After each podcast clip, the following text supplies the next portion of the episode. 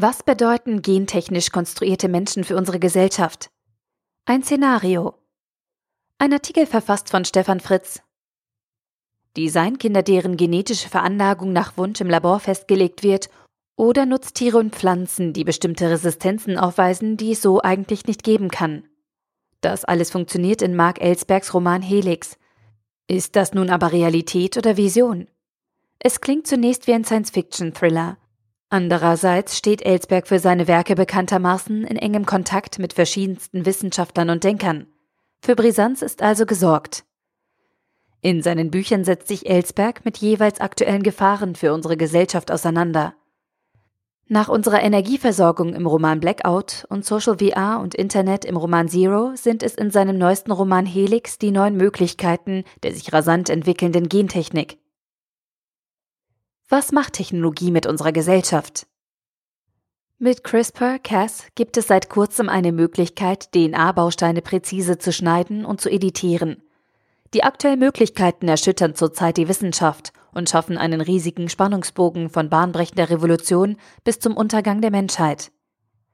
Der Reiz der Ellsberg-Thriller ist die Nähe zum gerade technisch Machbaren. Es geht nicht um Laserkanonen und anderes Spielzeug aus einer fernen Zukunft. Nein, die Handlung der Geschichte könnte jetzt, heute so passieren. Ellsberg Fokus liegt auch diesmal wieder auf den Auswirkungen von Technologie auf die Gesellschaft. Welche Konsequenzen hat Genmanipulation? Wie werden sich Menschen fühlen, die versioniert wie eine Software oder ein technisches System entstanden sind? Was werden ihre übergeordneten Ziele sein? Ein altes Smartphone können wir wechseln, aber als konstruierter Mensch müssen wir unser Leben lang in dieser Version leben. Natürlich geht es auch darum, wer damit Geld verdienen kann und welche Auswirkungen Gentechnologie auf das Machtgefüge in Staaten hat. Spannung trotz Grenzen. Diese und eine ganze Menge weiterer Aspekte beleuchtet Ellsberg verpackt in eine spannende Geschichte.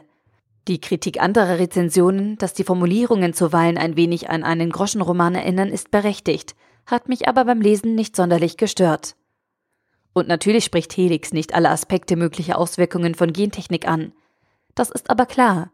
Es handelt sich schließlich um einen Roman und kein Sachbuch. Für mich stellt dieses Buch in Summe eine spannende Einführung in die neuen Möglichkeiten der aktuellen Gentechnologie, die jeder von uns durch weitere Beschäftigung mit dem Thema selber weiterführen kann, dar. Marc Ellsberg, Helix, Sie werden uns ersetzen. Erschienen im Blanc Vallée Verlag, 648 Seiten für 22,99 Euro oder als Kindle-Ausgabe für 18,99 Euro. Der Artikel wurde gesprochen von Priya, Vorleserin bei Narando.